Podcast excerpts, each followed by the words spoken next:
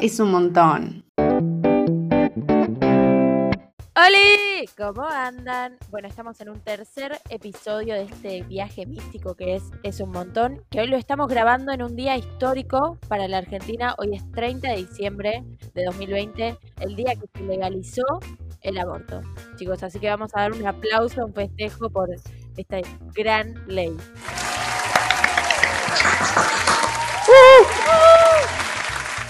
Estamos acá con Lu Hola, ¿cómo andan? Muy contenta de estar acá en este día tan especial. y con Palo. Oli, bienvenidos a todos. Y bueno, ahora Lu nos va a comentar un poco de cuál es el tema del día de hoy. Bueno, miren, el tema del día de hoy es vínculos en pandemia. Vamos a repasar un poquito cómo fue, cómo nos relacionamos con la gente en este 2020. Y cómo nos relacionamos va desde las videollamadas, desde vernos con gente post cuarentena. Y hablando de eso, Palo, puede ser, vos pasaste tu cumpleaños en pandemia. ¿Qué onda esa experiencia? Yo pasé mi cumple en pandemia y fue un momento re heavy de la cuarentena, entonces era no verse con absolutamente nadie, además siguiendo las leyes estrictamente, chiques, eh, pero tipo hice muchos, muchas videollamadas, muchos zumples en general, era como que bueno, con tal grupo, con tal grupo, con tal grupo. No me gusta el juntar a todos, es como, no, no puedo mucho, y además mucho estímulo y todos vienen hacia vos, ¡feliz cumpleaños! ¡Ah, salí de acá! Lo bueno de los cumples en pandemia es que te mandan muchísimos regalos. Muchísimos. Bancamos, bancamos mucho. Yo les tengo que confesar, confesiones, odio los zumples. Odio con todo mi ser los zumples y odio los zumples que son con mucha gente que no conozco. Tipo, no sé cómo comentar. Yo odio, odio, yo, yo odio directamente las videollamadas en general y los zumples me parecen nefastos, más que nada cuando son con muchísima gente, tipo todos los amigos del colegio, de la facultad, el primo. No, ¿a quién se le ocurre eso? Es incómodo presencialmente estar en la casa con mucha gente que no conoces por una videollamada. Es horrible. Tipo, además no sabes qué, co- qué comentar. Tipo, hola, eh, bueno, estoy en mi casa hace tres meses. Al principio de la pandemia yo me dedicaba mucho, no sé, a jugar al Tutti Frutti, a, a hacer videollamadas mientras veía una peli, eh, cosas así. Después te das cuenta también lo malo de la videollamada y la convivencia con tu familia cuando te empiezan a interrumpir. ¡Oh, terrible. Las interrupciones son lo peor. ¿Viste? Estás haciendo un trabajo de la facultad y te grita tu mamá, tipo, ¿puedes venir a limpiar? No. No, no puedo. Eso es lo peor. O estar en clase y que de la nada pase el de los huevos por la ventana. El de vendo colchones, huevos, no sé qué. Pero estás ahí tipo. Y no sé, te están hablando de Saussure, porque siempre te hablan de Saussure. eh, y te querés matar. Me encanta porque siempre, siempre traemos a Saussure a este podcast. Ya lo mencionamos varias veces, si no me equivoco. Ya lo queremos mucho. Está en nuestros corazones. Lo peor es que no, pero está en nuestros corazones. Porque bueno. Yo voy a traer a Freud porque es como ustedes traen a su amiguito, yo traigo a mi amiguito, o sea, dale. No, pero mm, a mí me pasó que estaba en una videollamada, ni siquiera era con amigos, estaba, o sea, sí, pero era de la facultad, estábamos haciendo un TP. Y cae mi abuela y me dice, ¿viste lo que pasó en la revolución de Ucrania? Y yo como, "Abu, no sé si es momento para hablar de eso, estoy haciendo un TP. O no. bueno. O veamos toda la revolución de Ucrania. ¿Por qué no? ¿Por qué no en ese momento? No, pero bueno, yo siento que, que todo lo que es los vínculos y lo que tiene que ver con la familia, siento que la pandemia llevó mucho a apreciar los vínculos que uno tiene y con quienes está. O sea, no ese típico de, uy, ¿quiénes están para vos en momentos difíciles? Pero más o menos sí, medio como que te pones a pensar quién piensa en vos, quién se cuida, como para que vos te veas con esa persona. ¿Qué opinan? Yo siento que la pandemia como que fortaleció algunos vínculos y otros como que los terminó de cerrar. Sí. Siento que permitió que nos acercáramos a algunas personas y nos alejáramos de otras.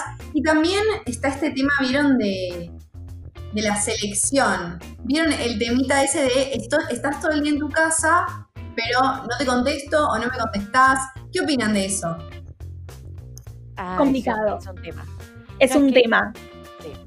Es que igual para mí hay un tema con eh, contestar en pandemia y todo, que para mí, o por lo menos las personas que yo conozco, hubo un momento en la pandemia que fue como depresión. Entonces no era una cosa de no te quiero contestar. Es tipo, no quiero contestarte, no quiero hablar con nadie, quiero solo llorar. Nada, tranca. tipo, no es de mala. No, yo pienso que a mí antes de la pandemia ya me costaba el contestar, por ejemplo. Depende de, de quién hablemos, ¿no? Porque, bueno, si me habla un familiar, medio como que le contesto. Pero con vínculos así más de, de pares, me Depende costaba... ¿no? Sí, mal. Pero me costaba con vínculos de pares porque, o sea, maybe no estoy haciendo nada, quizás no estoy haciendo nada, quizás estoy viendo una serie, pero medio como que si tengo que parar mi nada para contestarle a alguien, ya me pongo mal. O sea, ahora ya no, pero en esos momentos de inicio de pandemia era como quiero ver una serie y estar tirada hasta acá, hasta que pase la cuarentena. Y después, bueno, no pasó más la cuarentena, entonces sí empecé a contestar. Pero yo siento que cuando te dicen, bueno, tenés todo el tiempo del mundo para contestar. Sí, pero no tengo las Para mí ganas. es eso, Ah. son las ganas, porque si tenés ganas contestás, corta. Igual también hay, hay- cada situación es un mundo, ¿no? Hay gente que, que quizás la pasó mal, estaba depresiva y bueno, obvio que no te va a contestar. Pero bueno, también está el caso de estoy en mi casa mirando una serie todo el día y no te contesto. ¿Qué pasa? Igual siento que es como decís y como decíamos en el podcast anterior, la clave está en tener ganas, en hablar con ganas, ¿me entendés? Tipo, no te el voy deseo. a tirar cualquier cosa random así, un mensaje cortante para decirte, ah, ¿cómo estás? Bien, vos, qué sé yo, no, que esté tipo, bueno, ¿cómo estás? ¿Qué hiciste? Nada, me compré una planta, vos. Igual también, también vieron que a veces hablar en cuarentena era como muy forzado, tipo, ¿qué hiciste? Nada, no hago nada de mi vida. nada, aceptalo. Y saben, acepté. ¿saben qué viene ahí? Estaba mirando una película. Mi película película favorita, Harry Potter. No, pero es que igual yo miré, yo soy muy cinéfila, y miré tantas, tantas películas y tantas, tantas series. Creo que todo el mundo, ¿no? Pero era como que en cualquier momento libre que tengo algo me voy a poner a mirar. Entonces, cada vez que alguien me habló, tipo, ¿qué estás haciendo? Vine una película. ¿Qué estás haciendo? Vine una película. O sea, no tenía nada más que hacer. Mi vida se convirtió en películas. Estas películas. llora. No, igual re bien. El tema es además qué películas. Porque yo entré en una, en una, que yo empecé a ver películas muy raras.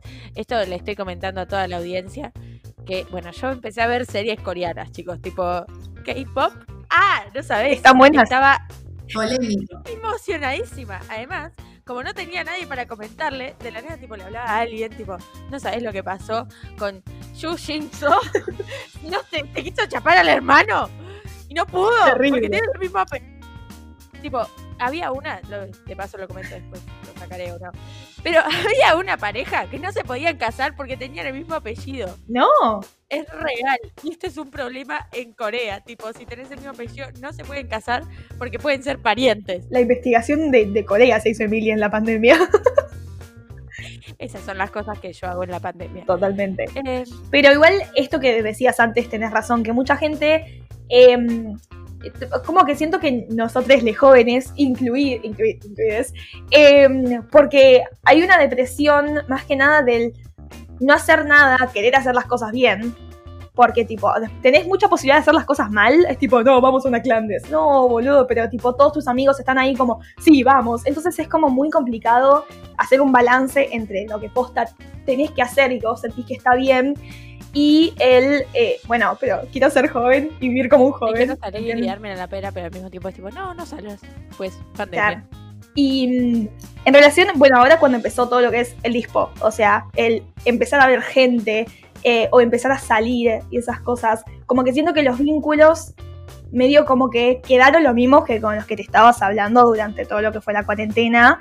eh, y tipo empezar a hacer cosas de vuelta. ¿Qué se sintió empezar a hacer cosas de vuelta? Bares, cosas, juntarte con amigos. Para mí, al principio fue raro. Me acuerdo la primera vez que fui a tomar una birra.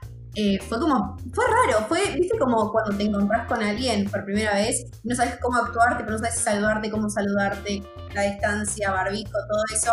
Siento que pasó en todos los vínculos, ya sea familiares, amistades, es como que hay una cierta incomodidad. Tipo, la pandemia, la pandemia nos trajo incomodidad en todo.